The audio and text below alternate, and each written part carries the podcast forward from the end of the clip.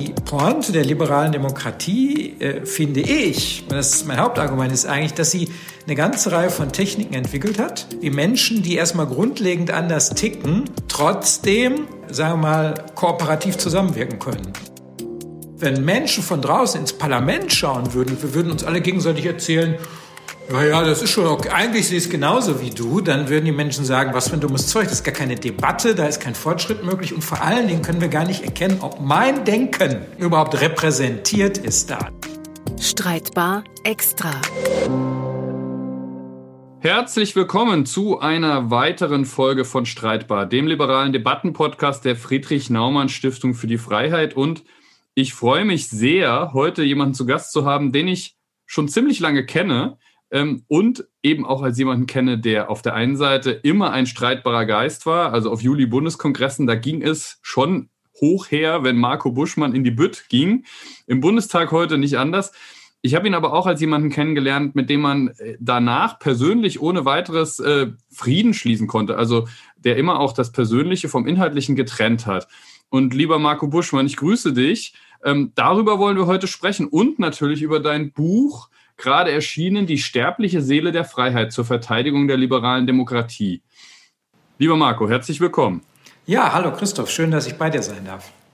Für diejenigen, die ihn jetzt nicht schon aus Juli-Tagen kennen, ähm, wie das jetzt bei uns zufällig der Fall ist, ähm, Marco Buschmann ist erster parlamentarischer Sta äh, Staatssekretär, sage ich schon, äh, erster parlamentarischer Geschäftsführer. Staatssekretär kommt vielleicht noch irgendwann, wer weiß das schon, der FDP-Bundestagsfraktion und ähm, war auch letztendlich zwischen 2013 und 2017 ein ganz wichtiger Protagonist des Wiederaufstiegs der FDP, damals als Bundesgeschäftsführer der FDP. Er kennt also die liberale Seele wirklich aus ganz, ganz vielen Perspektiven. Er hat jetzt ein Buch darüber geschrieben. Und ähm, lieber Marco, äh, wenn man das Buch jetzt so in die Hand nimmt beim ersten äh, Blick darauf, die äh, sterbliche Seele der Freiheit, dann denkt man, das ist jetzt so ein typisches Politikerbuch von einem Liberalen, der irgendwie sagt, so muss das gehen mit der Freiheit und der Aufstieg der FDP und wie holen wir nächstes Jahr 20 Prozent. Das ist aber überhaupt nicht der Fall. Willst du uns vielleicht zum Anfang mal eine Idee dafür geben, was dein Impuls war, dieses Buch zu schreiben? Ja, das ist natürlich, hat natürlich schon was mit Freiheit und Liberalismus zu tun. Nämlich ist es ja, wie der Untertitel sagt, eine Verteidigungsschrift der liberalen Demokratie. Und mir ging so ein bisschen auf den Keks, dass äh, die meisten Verteidigungsschriften für die liberale Demokratie so ein bisschen in diesem Gestus geschrieben waren, wie du es jetzt gesagt hast. Wir haben die Weisheit mit Löffeln gefressen, wir wissen, wo es lang geht äh, und alles hört auf äh, unser Kommando und jeder, der anders denkt oder politisch empfindet, äh, ist also mindestens ein Idiot und im schlimmsten Fall ein Menschenfeind und gehört also ausgegrenzt. Wer so für die liberale Demokratie argumentiert, glaube ich, hat ihre eigentliche Pointe nicht verstanden. Die Pointe in meinem Buch oder mein Argument ist eigentlich folgendes. Ähm, ich leite so ein bisschen aus den Erkenntnissen der Verhaltenswissenschaft ab, dass Menschen ihre politische Meinung sehr stark auch danach bilden, wie sie so ticken, könnte ich jetzt untechnisch sagen. Es kommt viele so aus der Persönlichkeit, aus dem Unterbewussten raus. Und ähm, danach habe ich dann so vier Typen gebildet. Das sind dann die berühmten vier Schulen der sterblichen Seele, ein Begriff, der immer wieder in meinem Buch auftaucht. Klingt ein bisschen geheimnisvoll, aber das sind eben diese vier Typen. Ein, ein Begriff äh, übrigens, wenn man das sagen darf, den hast du äh, bei Platon geklaut. Äh, genau, die sterbliche Seele der Freiheit, aber es ist natürlich auch alles sauber zitiert, also es muss sich keiner Sorgen machen. Ich klaue kein geistiges Eigentum, aber genau, Platon war so der Erste, der sich Gedanken gemacht hat, wie hängt eigentlich, äh, sagen wir mal, das, was so im unterbewussten Teil der Seele abgeht, ähm, wie hängt das mit dem zusammen, was man politisch für richtig hält? Und da habe ich das dann so ein bisschen entwickelt und dann gibt es eben diese vier Typen. Und äh, ich zeige äh, in meinem Buch, äh, dass selbst bei den intelligentesten und klügsten Autoren, die die politische Weltgeschichte gesehen hat, äh, sagen wir mal, diese Eigenschaften, die für diese Typen prägend sind, eigentlich immer wieder durchbrechen. Also es hat jetzt nichts mit dumm oder klug, gebildet oder ungebildet zu tun, sondern wir alle äh, sind ganz stark äh, auch politisch dadurch geprägt, wie wir ticken. So, und wenn man das jetzt erstmal erkannt hat, stellen sich extrem komplizierte Fragen, weil dann kann ich mir es eben nicht mehr so einfach machen, ich schlau, du doof. Alle, die so denken wie ich, haben recht, alle, die anders denken, sind per se Idioten. Sondern dann muss ich mich aber darauf einlassen, Mensch, der andere tickt erstmal anders und ähm, die Pointe der liberalen Demokratie, äh, finde ich, und das ist mein Hauptargument, ist eigentlich, dass sie eine ganze Reihe von Techniken entwickelt hat, wie Menschen, die erstmal grundlegend anders ticken, trotzdem, äh, sagen wir mal, kooperativ zusammenwirken können. Also, dass sie keinen Krieg gegeneinander führen müssen, den anderen nicht unterdrücken müssen, sondern was davon haben können. Und das sind solche Dinge beispielsweise wie Privatsphäre. Ich erlaube dem anderen einfach in seinem privaten Umfeld zu sein, wie er ist. Da habe ich gar nichts reinzureden, weil das tut mir nichts. Und umgekehrt, lässt mich der andere eben auch in meinem privaten Bereich machen, was ich will. Und ich muss gar nicht alles politisieren. Die Mehrheit muss gar nicht über alles urteilen, was ich so in meinem Privatumfeld mache. Privatsphäre ist ein super Kit, äh, um Vielfalt zu ermöglichen. Oder äh, eben, dass äh, wir Grundrechte äh, haben, die eben sagen, also selbst wenn die Mehrheit, äh, sagen wir mal, nennen wir jetzt mal die vier Schulen blau, gelb, äh, Grün und Rot, ja, wenn sich drei von denen zusammentun und jetzt alle beispielsweise sagen, die Gelben gehen, gehen uns auf den Keks, die drängen wir jetzt raus, dass es eben nicht so ohne weiteres geht, weil jeder einzelne Mensch eben Grundrechte hat und so weiter und so fort. Und, ähm, wenn ich da, ähm, aber Marco, wenn ja, ich da kurz ja. einhaken darf, ähm, das ist ja letztendlich, also äh, man, wir leben ja in Zeiten, wo es, glaube ich, ganz gut ist, sich nochmal Gedanken eben auch über das Funktionieren unserer liberalen Demokratie zu machen, weil es vielen, ich möchte mich da gar nicht ausnehmen, ähm, viele Jahre lang so selbstverständlich erschien, dass man sich nicht mehr viele Gedanken drüber gemacht hat. So, jetzt machst du dir in deinem Buch umfassend genau über diese Prinzipien äh, wieder Gedanken und ich habe das wirklich mit Gewinn gelesen, ähm, weil ich dachte, Mensch, da ist eben ein aktiver Politiker, der tatsächlich nochmal auch diesen, diesen Blick aus dem Kessel rauswirft und sagt, okay, auch wenn ich mit den Leuten streite, äh, auch mal hart ins Gericht gehe, äh, politisch, ähm, haben die aber auch ihre Existenzberechtigung, ihren Punkt und das ist mir auch wichtig, nochmal deutlich zu machen. Ähm, da klingt ja auch eben was Positives mit, dass diese liberale Demokratie eben dieses Miteinander ermöglicht. Gleichzeitig leben wir in einer Zeit, wo man das Gefühl hat, es gibt so viel Freiheit wie kaum einmal vielleicht so viel Freiheit wie nie, zumindest bei uns jetzt ganz konkret. Gleichzeitig gibt es aber so viel, ja, ein, ein, ein immer enger werdenden Raum dessen, was der Einzelne bei anderen zu tolerieren bereit ist. Der Staat vielleicht gar nicht unbedingt, aber die Mitbürger. Ähm, mhm. Ist das eine Wahrnehmung, die, die dann einfach täuscht?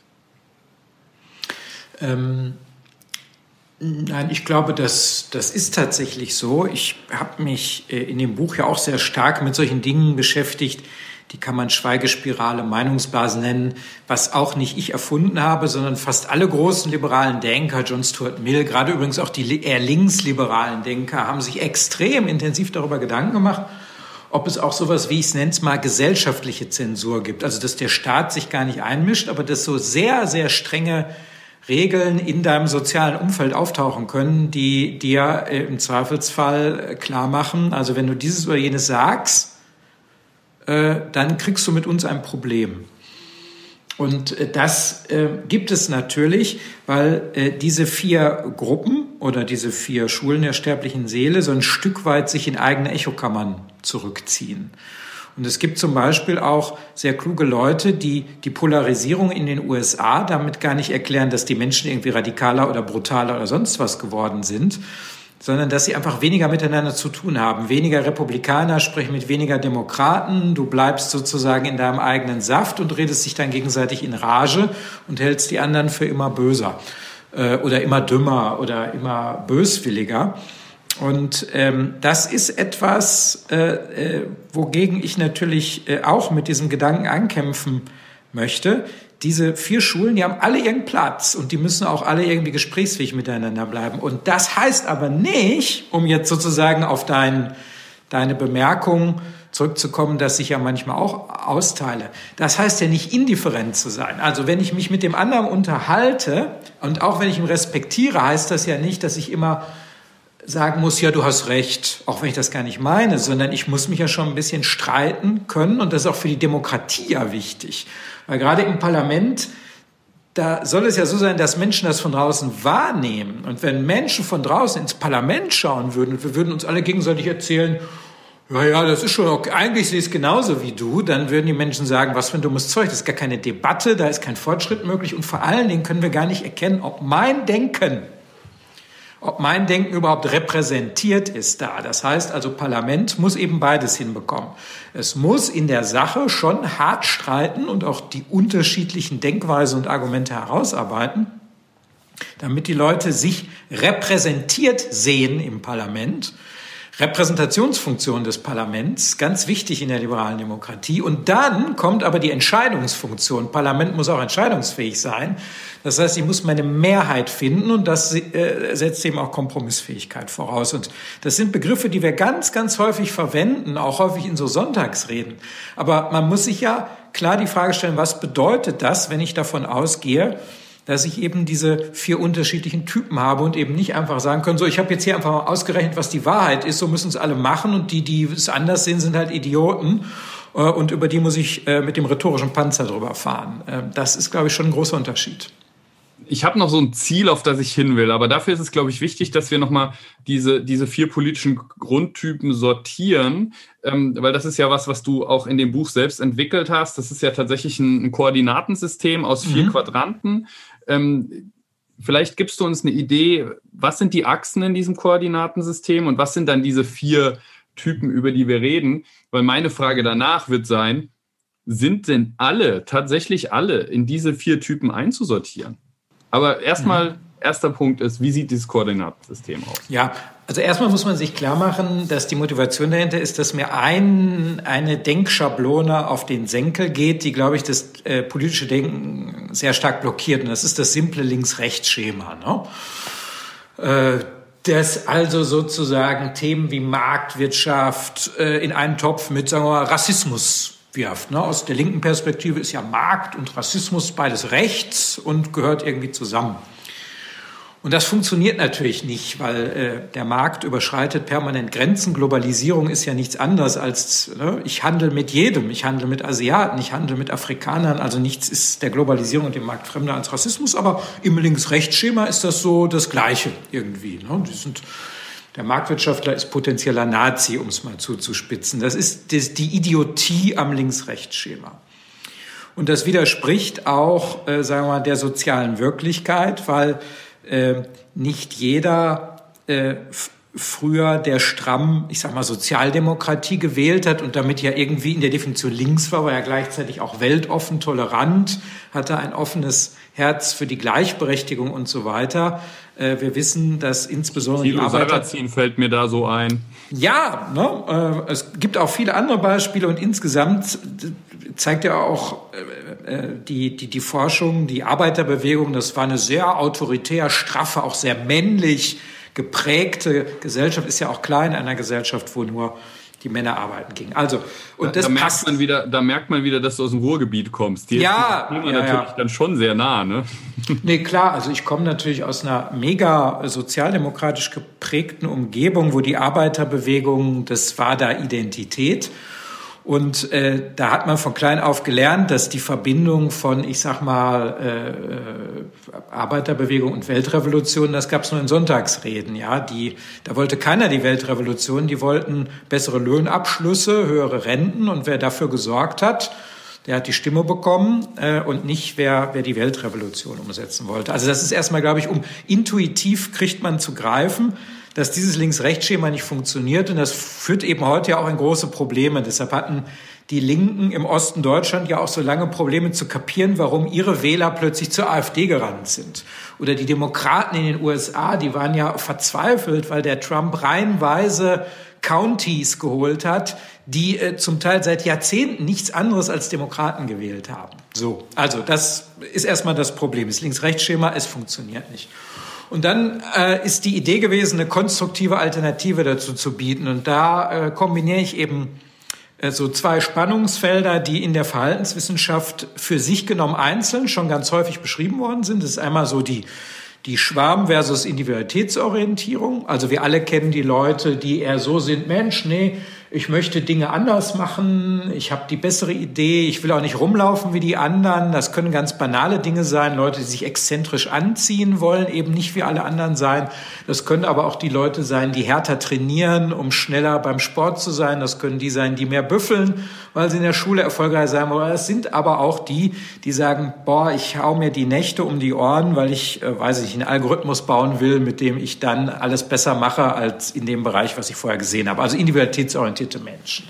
Auf der anderen Seite die Schwarmorientierten, die sagen, die gucken so nach links und rechts, also so machen die anderen das alle, ja, dann mache ich das jetzt auch mal so.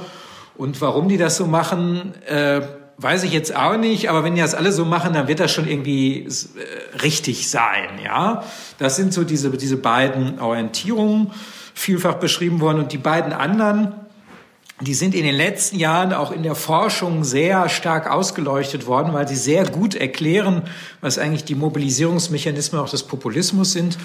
Das, das nennen die Forscher äh, Neophilie, also die Liebe zu Neuem versus Neophobie, so Leute, die eher so vor Neuerungen zurückhaltend sind. Und was man da eben sehen kann bei der Neophobie, äh, die hat so Verhaltensausprägungen, die der insbesondere der Rechtspopulismus sehr stark versucht auszubeuten. Also Leute, die erstmal sagen, oh Leute, die wir nicht kennen, Fremde, die nicht von hier sind oder die anders aussehen, da sind wir erstmal zurückhaltend. Oder neue äh, Modetrends oder Veränderungen, da sind wir erstmal skeptisch, weil wer weiß, ob das überhaupt eine gute Sache ist.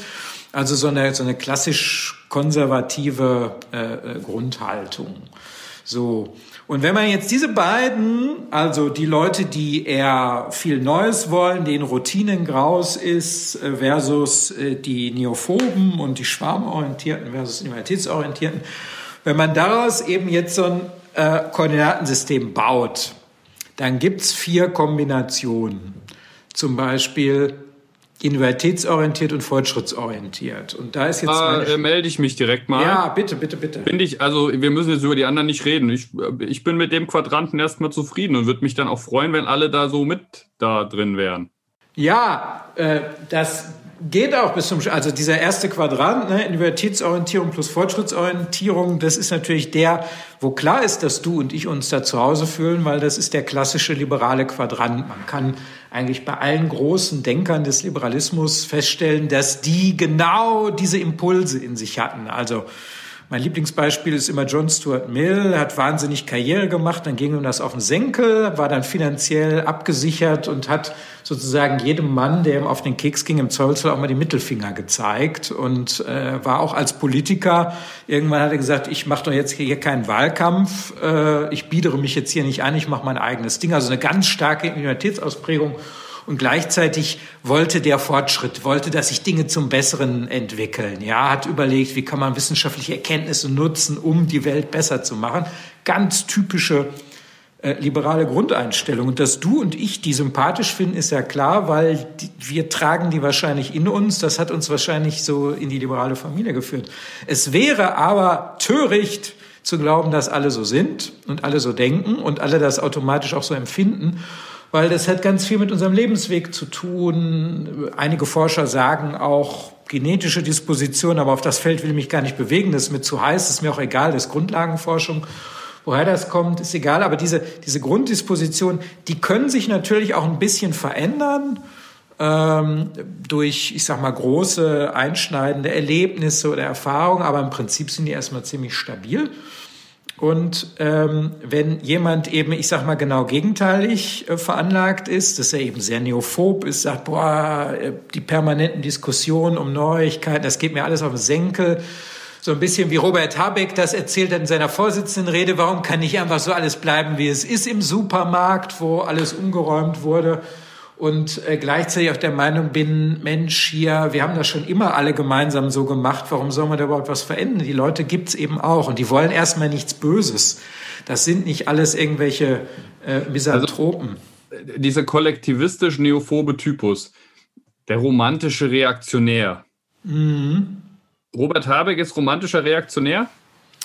Äh, auch. Also Robert Habeck ist natürlich in erster Linie so ein missionarischer, der versucht so ein bisschen so wie der Moses zu sein. Hier Deutschland, ich führe dich in das gelobte Land der Zukunft, wo äh, es keine sozialen Probleme mehr gibt und wir ohne CO2 einen hohen Lebensstandard haben, was ja alles auch sehr schöne Bilder sind. Ich mache mich gar nicht über die Bilder lustig, aber er macht das halt vom Gestus her so ein bisschen äh, aber das, aber ist, das, ist ja interessant. Also ja. das ist, äh, ich, ich frage deswegen nach, weil ja. ich glaube, man kann natürlich auch nicht jeden Einzelnen so ganz, ne, also du und ich werden auch nicht genau an derselben Stelle in diesem Koordinatensystem so rauskommen. Und Robert Habeck ist mit Sicherheit jemand, der sich selbst wahrscheinlich eher neophil sieht. Ja, der ja. möchte eine gute Zukunft, aber er verbindet es, würde ich jetzt vermuten, mit einem etwas kollektivistischen Bild äh, der Welt und äh, eben an manchen Stellen auch dieses Zukunftsbild vielleicht mit etwas, was er in der Vergangenheit mal da war, wenn überhaupt, oder wo man so glaubt, ja. in der Vergangenheit war das da. Das so ein ist auch, Gentechnik ja. und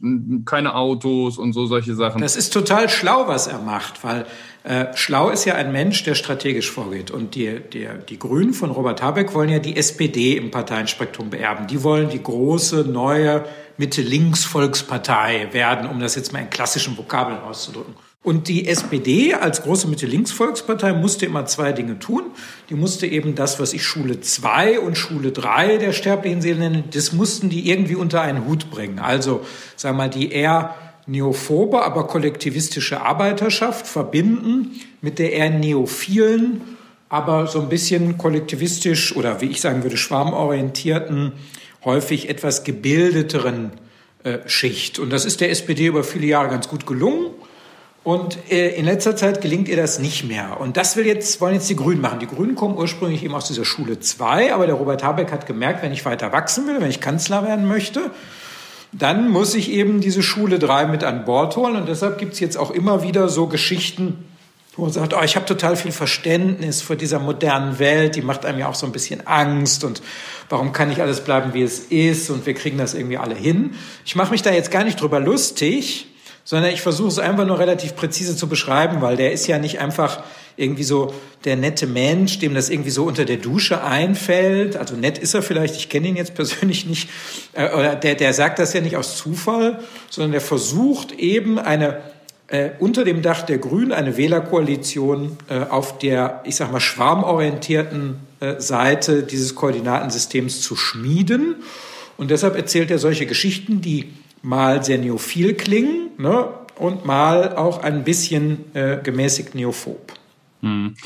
Gut, und dann, ich sag mal, die Grünen, die SPD, die CDU, du hast dann noch ne, den utopischen Revolutionär und den Wertkonservativen, so, das ist nur diese verschiedenen Schulen das macht jetzt für mich alles Sinn zu sagen, die kann man da ganz gut einsortieren auf diesem Koordinatensystem. Die bewegen sich mal, da hat jeder auch so seine Flügel, die vielleicht mal einmal mehr in das Koordinatensystem oder in das reingehen. Und äh, was vielleicht auch übrigens wichtig ist, damit man auch gewisse Überschneidungen hat, die das miteinander ins Gespräch kommen leichter machen. Ähm, jetzt möchte ich aber doch mal, weil du auch in den letzten Wochen mit, mit sehr scharfen Attacken rund um diese Querdenken-Demos, um, um diese äh, Ausschreitungen, muss man sagen, im Bundestag, also diese, diese AfD-Gäste, die sich da daneben genommen haben, bist du ja mit sehr scharfen Attacken gegen die AfD aufgefallen, ähm, die auch darauf gezielt haben zu sagen, okay, da ist jemand, der untergräbt die Basis des Miteinanders. Mhm. Ähm, vielleicht sagst du noch mal zwei, drei Worte dazu, was dich da getrieben hat. Ähm, das ging ja auch richtig viral. Äh, die Frage, die ich mir dann aber stelle, ist, sind diese Leute dann auch in diesem, in diesem Koordinatensystem noch zu verorten oder kann man auch sagen, da stehen dann auch Leute außerhalb und mit denen muss man dann halt auch irgendwie nicht mehr ins Gespräch kommen? Ähm, also ich fange mal mit der letzten Frage an. Ja, natürlich kann man auch die AfD analytisch in diesem System erfassen, weil es gibt ja, wie du sagst, äh, nicht nur vier Punkte, sondern es ist ja eine Fläche, da gibt es unterschiedlich scharfe, intensive Ausprägungen. Dass die AfD eine äh, neophobe Wählerkoalition schmiedet, ist mit Händen zu greifen. Die ist also sehr weit äh, äh, unten in diesem System. Ja, ich sage jetzt mal, unten ist da, wo neophob ist. Äh, und ist, äh, das ist sehr intensiv ausgeprägt, weil die eben sehr scharf gegen Fremde, gegen Zuwanderung agitieren, gegen gesellschaftliche Veränderung agitieren und so weiter und so fort. Also es ist relativ klar und auch relativ gut mit diesem System zu verorten. Was ich ja nur sage ist, wenn wir diese Vielfalt äh, sagen wir, friedlich und produktiv miteinander koordinieren wollen, brauchen wir diese Institution der liberalen Demokratie. Und äh, mein Thema ist ja jetzt nicht, ach, ich muss äh, jeden lieb haben. Ich sage, ich kann mit jedem gut klarkommen, auch in dieser Vielfalt, wenn bestimmte Spielregeln akzeptiert werden. Was die AfD eben macht, ist immer wieder diese Spielregeln, die uns das ermöglichen, gezielt zu gefährden, zu untergraben. Stichwort parlamentarische Demokratie. Ich habe vorhin gesagt, man muss ordentlich streiten können, da muss es auch mal krachen und stinken, da darf es auch mal zünftig äh, zur Sache gehen. In der Sache eben. Wenn die AfD aber Leute ins Parlament hineinholt, die dort Abgeordnete, die dort Regierungsmitglieder äh, physisch bedrängen, beschimpfen, einschüchtern wollen, Leute danach befragen, was sie sich denn erlauben, für diese oder jene Alternative zu bestimmen, äh, zu stimmen, dann versuchen sie gerade Parlamentarismus kaputt zu machen. Und damit versuchen sie äh, eben gerade das, äh, was eben diese äh, friedliche und auch produktive Vielfalt für alle ermöglicht, kaputt zu machen. Da finde ich, da darf es dann keine Indifferenz geben. Also ich finde okay, wenn ein Sozialdemokrat sagt, äh, ich bin für mehr Umverteilung. Dann habe ich eine andere Meinung und habe auch viele Argumente, die ich dagegen vortrage. Aber solange der akzeptiert, wenn er keine Mehrheit findet, dann gibt es das eben nicht, kann ich damit klarkommen. Genauso wie ich das auch akzeptieren muss. Wenn mir aber einer hier Störer ins Parlament schickt, die mich bedrängen, die mich beleidigen, beschimpfen, dann sagt er ja, den parlamentarischen Prozess akzeptiere ich nicht. Und da finde ich, darf es kein Vertun geben. Da muss man klar sagen, wer so denkt, wer so handelt, der legt die Axt an unser Gemeinwesen und da müssen wir dann wehrhaft sein. Da endet dann äh, das freundliche äh, Gespräch. Da muss es dann auch mal unfreundlich werden, finde ich ich, ich teile das, ja.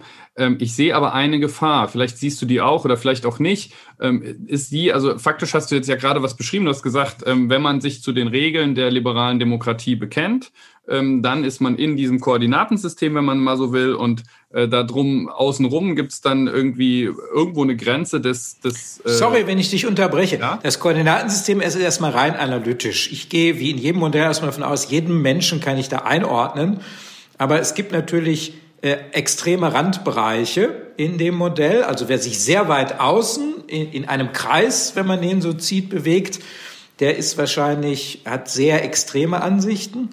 Und Aber, okay, dann, dann machen wir es anders. Mhm. Also ich sag mal so, es gibt diese Ebene dieses Koordinatensystems und es gibt noch eine Metaebene, äh, gewissermaßen so ein, so ein wenn man so will, so ein, so ein Gatekeeper, äh, dass man erstmal sich grundsätzlich zu den Regeln der liberalen Demokratie bekennt und dann ähm, irgendwie Gemeinsamkeiten, Kompromissfindung etc. findet. Und wenn man diesen ersten Schritt nicht geht, dann kommt man auch zum zweiten nicht. So, ähm, dann ist aber die Frage, ob man damit nicht etwas befördert, was letztendlich Radikale aller Schulen äh, dann irgendwie auch für sich ja immer versuchen, ist dieses Schwarz-Weiß, Freund-Feind-Schema. Das heißt, mm. es gibt wie uns und die. Und wir sehen ja in Amerika, was da auch draus wird, wenn, wenn es immer nur diese zwei Lager gibt, äh, wo es dann heißt, bist du für oder gegen. Wir haben das in Deutschland auch erlebt, rund um die Flüchtlingsfrage. Wir haben das rund um Griechenland damals erlebt. Wir erleben das auch gerade rund um Corona, wo, wo es ganz, ganz schwer wird, übrigens auch für die FDP, wie ich das wahrnehme, äh, mit Differenzierung in der Mitte zwischen den zwei Radikalpositionen durchzudrängen.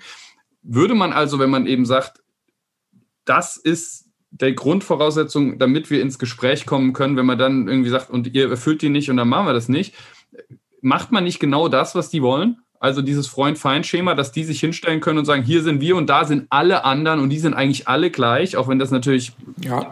Quatsch ist. Ja, ähm, also du hast recht, das ist ein Problem. Es ist aber in erster Linie ein kommunikatives und kampagnentechnisches Problem, weil das ist ja eine rhetorische Figur. Hier sind wir und dort sind alle anderen und die sind in irgendeiner Hinsicht gleich. Das ist ja Freund-Feind-Rhetorik ist eben eine Rhetorik. Deshalb finde ich eben auch dieses Links-Rechts-Schema so doof, äh, weil es eben genau das in die Köpfe pflanzt. Es gibt eben zwei Lager und ich muss mich entscheiden, bin ich links oder bin ich rechts. In Deutschland kann man nicht rechts sein, weil rechts da denkt man in den USA an Marktwirtschaft und bisschen konservativ sein. In Deutschland denkt man an Glatzen und Nazis. Das kann man gar nicht sein. Deshalb ist das ein Frame ähm, äh, der, der eben auch so, so einem Freund-Feind-Schema entspricht. Ähm, ähm, meine Antwort auf, auf diese Gefahr oder diese Frage ist ja äh, ist, ist zweigeteilt. Erstmal, es erfordert häufig gar nicht so ein intellektuelles Bekenntnis. Das ist nämlich auch bei einer Säule der liberalen Demokratie, die das linke Spektrum häufig unterschlägt, ist ja zum Beispiel die Marktwirtschaft. Ich kann miteinander Geschäfte machen. Ja, ich bin meinetwegen total progressiv, gehe aber zu meinem etwas konservativen Gemüsehändler. Ja, aber dadurch, dass der mir gutes Zeug liefert zu günstigen Preisen, halte ich halt, bin, halte ich den halt doch für einen anständigen Menschen. Und solange der ordentlich mit mir umgeht, komme ich mit dem auch klar, ja, und will gar nicht, dass dem was Böses widerfährt, weil sonst ist es vorbei mit dem schönen, günstigen Gemüse um die Ecke, ja. Und äh, das ist häufig gar kein Bekenntnis, sondern man merkt halt in der Kooperation, da, da entsteht Nutzen, ich habe was davon und man kommt dann irgendwie so miteinander klar. So läuft das im Parlament übrigens auch. Neue Abgeordnete, die ins Parlament kommen, sind am Anfang auch der Meinung, dass die in den anderen Fraktionen, dass die, äh, weiß ich nicht, nachts kleine Kinder heimlich fressen, um das jetzt mal so rhetorisch zuzuspitzen. Und dann stellen die plötzlich fest, bei einzelnen Themen, äh, dass man zumindest punktuelle Allianzen plötzlich mit denen hat. Und dann stellt man fest, mit denen kann man ja doch irgendwie vernünftig reden. Und dann bewegt man sich so ein bisschen aufeinander zu. Also es braucht gar nicht immer so dieses große Bekenntnis. Irgendwann lernt man das einfach Stück für Stück. Mhm. Ähm, und äh, äh, dritte Antwort auf deine Frage, um aber eben nicht das Spiel der Populisten zu spielen, ist es eben so wichtig, dass man im Rahmen der Spielregeln eben doch heftig miteinander streitet in der Sache. Es ist ganz, ganz schlimm, äh, wenn die Bürgerinnen und Bürger den Eindruck haben, und so ist es ja auch gar nicht, dass die seriösen Parteien alle das Gleiche erzählen würden. Das tun sie nicht. Äh, manchmal tun sie es ein bisschen langweilig, manchmal tun sie es zu wenig bildhaft. Deshalb ist ja gute Rhetorik häufig auch eine sehr emotionale Rhetorik. Also man denkt ja immer, das sind Sachvorträge, ist ja dummes Zeug. Ich kann nur jedem raten, äh, äh, dann mal die Reden von Cicero oder so zu lesen, wir, mit dem wir uns im Lateinunterricht rumquälen. Aber wenn man das mal auf Deutsch übersetzt und laut aussprechen würde, äh, Catilina, du Giftmischer, mit welchem Abschaum hast du dich nicht schon umgeben und so weiter. Da geht's ja heftig zur Sache, ja. Diese Menschen, denen wir da so Statuhren, die wir in Museen bewundern, das waren ja, die haben auch ordentlich in die Harfe gegriffen. Und das muss auch schon erlaubt sein, aber in der Sache, äh, nicht indem wir das System, die liberale Demokratie angreifen. Hm. Ein kurzer Exkurs. Ich glaube, du weißt dann auch, wo wir wieder rauskommen wollen. Ähm, Gibt es Freundschaften in der Politik in Berlin im Bundestag? Ja, und zwar äh, häufiger sogar über die politischen Parteigrenzen. Das wäre der zweite Teil meiner Frage gewesen. Also ist es tatsächlich so, ähm, muss jetzt gar nicht persönlich sagen, aber, aber äh, das ist zu beobachten. Es gibt tatsächlich Menschen, Liberale mit SPDlern, Grüne mit Konservativen, was auch immer, da bilden sich Freundschaften, man hat gemeinsame Interessen, spielt zusammen ja. Karten, geht zusammen Sport machen, weiß ich nicht. Ja, ja, es gibt ja hier sogar den FC Bundestag, das ist der, die Fußballmannschaft des Parlaments mit Leuten aus allen möglichen Fraktionen. Und da entsteht dann ja, natürlich auch menschlicher Zusammenhalt. Ich glaube übrigens, dass das äh, kein Nebeneffekt ist, sondern mit einer der Gründe, warum Parlamentarismus funktioniert, weil man sich dann umso härter in der Sache streiten kann, äh, weil man weiß, es geht wirklich nur um die Sache und der andere äh, äh, spricht mir nicht mein anständiges Menschsein ab. Ähm, und gerade Leute, die außerhalb der Debatten gut miteinander befreundet sind, die gehen manchmal besonders hart äh, auch im Plenum miteinander ins Gericht, weil sie dann umso mehr in der Sache hart streiten können. Und äh, häufig sind die Freundschaften, die über Fraktionsgrenzen hinweg gepflegt werden, sogar intensiver und langlebiger, weil äh, da gibt's ja äh, weniger harten Wettbewerb. Ne? Also Leute, mhm. die äh, sag mal, innerhalb einer äh, Fraktion sich bewegen, die konkurrieren mitunter um Ämter und Positionen. Ähm, aber ich sag mal, ich nenn, weiß nicht, also ich zum Beispiel äh, habe äh, mit, mit vielen Leuten guten Kontakt und das macht auch in anderen Fraktionen, das macht es besonders leicht, weil man weiß, in der Sache kann man zwar halt streiten, aber die, die äh, werden mir jetzt nie an die Karre fahren können in meiner mhm. Fraktion, weil sie halt in der anderen sind. Ne? ich frage natürlich, weil wir eben jetzt an der Schwelle zu einem wichtigen Wahljahr stehen ähm, und äh, ja auch in der Zeit leben, wo die Wahrscheinlichkeiten von zwei Parteienkoalitionen immer äh, geringer werden. Ähm, und eben dann auch die Frage ist, wie, wie wichtig sind eben Verbindungen über Parteien hinweg, auch eine gewisse Vertrauensbildung ähm, schon, bevor es dann irgendwo zu offiziellen Koalitionsverhandlungen oder sowas kommt. Wie, wie wichtig ist das? Ähm, und, und hast du jetzt auch das Gefühl, also man muss ja sagen, aus einer liberalen Perspektive 2009 ähm, hat man im Rückblick auch gemerkt, da war vielleicht zu viel Vertrauen da. Ähm, 2017 ist man eben dann am Schluss, auf welcher Ebene auch immer, da gibt es ja sehr unterschiedliche Erzählungen, nicht zusammengekommen. Ähm, mir geht es jetzt gar nicht hier drum, um über Jamaika oder Rot-Gelb-Grün oder Schwarz-Grün zu sprechen, sondern alleine auf dieser, auf dieser ähm, kommunikativen Vertrauensebene zwischen Demokraten unterschiedlicher Couleur. Wärst du optimistisch, dass es 2021 irgendwie einen Schritt nach vorne gegeben hat in den letzten vier Jahren, auch in diesen schwierigen Zeiten Corona mit der AfD jetzt im Bundestag? Ist da irgendwas zusammengewachsen, ohne dass man sich jetzt in der Sache un, äh, nicht mehr unterscheiden würde? Ja, ich glaube, man muss äh, zwei Dinge äh, auseinanderhalten, gerade wenn man äh, ein Interesse daran hat, dass man es den Populisten auch nicht zu leicht macht. Also eine Sache, die du andeutest, die sehe ich in jedem Fall so. Dadurch, dass man hier miteinander menschlich zu tun hat und übrigens dadurch, dass wir in dieser Legislaturperiode ja auch schon punktuelle Allianzen mit Leuten eingegangen sind, mit denen wir sonst gar nicht so regelmäßig zusammengearbeitet haben. Also zum Beispiel mit den Grünen haben wir sehr gute Erfolge bei der Grundgesetzänderung beim Kooperationsverbot erzielt. Da haben wir da braucht uns die Große Koalition, sowohl die Stimmen der FDP wie auch der Grünen für die Zweidrittelmehrheit. Dann wollten die uns gegenseitig ausspielen oder gegeneinander ausspielen. Und dann haben wir uns zusammengesetzt und haben festgestellt, dass wir bei dem Thema eigentlich ganz eng zusammen waren. Da haben wir gesagt, nee, wir lassen uns jetzt nicht gegeneinander ausspielen, sondern wir machen es genau umgekehrt. Und dann haben wir im Vermittlungsausschuss sogar informell so eine Gruppe, ich habe die GG genannt, wie Grundgesetz oder wie Gelb-Grün. Ja, da haben sich Britta Hasselmann von den Grünen, Christian Lindner und ich einfach direkt immer gemeinsam getroffen, haben uns auch gemeinsam mit den Mitarbeitern besprochen, weil wir halt in der Frage 100 Prozent Interessenkonkurrenz hatten. So. Und dann lernt man plötzlich echt, also wenn man sich erstmal in der Sache mit denen geeinigt hat, dann geht das eigentlich gut, es ist professionell, es ist vertrauenswürdig und dann spricht man umso intensiver miteinander. Das ist ein gutes Fundament. Das darf aber äh, einen nicht blind dafür machen, dass das deshalb natürlich so gut ging, weil es da die 100% Interessenkonkurrenz gibt. Was daraus nicht erwachsen darf, ist, ach, das ist jetzt alles so nett und wir mögen uns jetzt so und dann lassen wir jetzt mal fünf gerade bei den Inhalten sein, also dass man sozusagen unreflektiert sich gegenseitig irgendwas abnickt. Weil da würden natürlich sofort die Populisten reinstoßen und sagen, da seht ihr es ja, das ist genau das, was wir immer behaupten. Die stecken ja, die, alle unter einer Decke die Populisten ja. sind ja, das muss man ihnen ja zugutehalten, sie sind ja sowas wie Trüffelschweine. Ne? Wo es Schwächen gibt, stoßen die natürlich mit einem Näschen mhm. auch hinein. Äh, das, das äh, muss man an der Stelle schon äh, Respekt vorhaben. Die haben ja, und deshalb muss man es doch nutzen und sagen, wir machen keine faulen, oberflächlichen oder schlechte Kompromisse, sondern wir schmieden echte Kompromisse. Und was meine ich damit? Also ich mache das immer mit diesem Bild. Manche glauben ja, Komprom also, äh, Kompromisse sieht wie folgt aus. Du hast die Partei A, die mag Tomatensaft und du hast die Partei B, die mag schwarzen Kaffee. Ne, das sind jetzt nicht zufällig die Farben der Großen Koalition, sondern es ist bewusst so gewählt, weil die Große Koalition macht es dann immer so, ja, die kippen Tomatensaft und Kaffee äh, in ein Glas. Das schmeckt natürlich niemanden. Das ist auch dummes Zeug, weil da kommt Murks bei raus sondern ich finde, echte Kompromissbildung heißt, okay, wir differenzieren, wir priorisieren mal ein bisschen. Es gibt echte Kernanliegen einer Partei und da muss man ihr auch mal erlauben, dass es da eben Tomatensaft gibt und andere müssen dann eben auch mal Kaffee trinken können. Und das muss man so austarieren, dass es aber trotzdem für die anderen akzeptabel ist.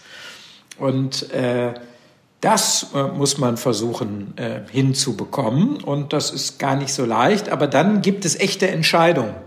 Und Kompromiss heißt ja nicht, alles so lange weich zu spülen, bis eigentlich gar keine Entscheidung mehr übrig bleibt, sondern das ist der sogenannte faule Kompromiss. Und ein Kompromiss heißt, okay, ich priorisiere jetzt meine Interessen, ich stelle andere, die ich vielleicht so und so entscheiden würde, ein bisschen zurück. Äh, und da komme ich den anderen auch entgegen, weil ihnen das wichtig ist. Aber bei den Dingen, die mir wirklich richtig wichtig sind, muss ich dann aber auch meinen echten Erfolg erzielen. Und das muss in einer klugen Koalition möglich sein. Dann sind die Kompromisse gut, dann sind die Entscheidungen auch echte Entscheidungen und dann ist so eine Konstellation auch wirklich entscheidungsstark und kann Richtungen vorgeben, die man dann gut oder schlecht finden kann, aber es ist jedenfalls kein Wischiwaschi.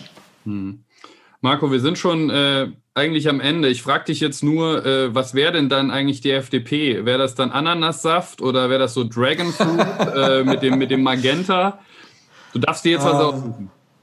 Ja, äh, also äh, Dragon Fruit ist natürlich sehr cool, weil es nach Energie, nach Feuer, nach Kraft und Bewegung klingt, während Ananas mir zu sehr nach, nach Strand und Cocktails und voll herumliegen liegt. Also mir persönlich würde die Dragon Fruit äh, also ich glaube, viele von uns hätten momentan überhaupt kein Problem, wenn es auch mal wieder Strand und faul herumliegen äh, gäbe.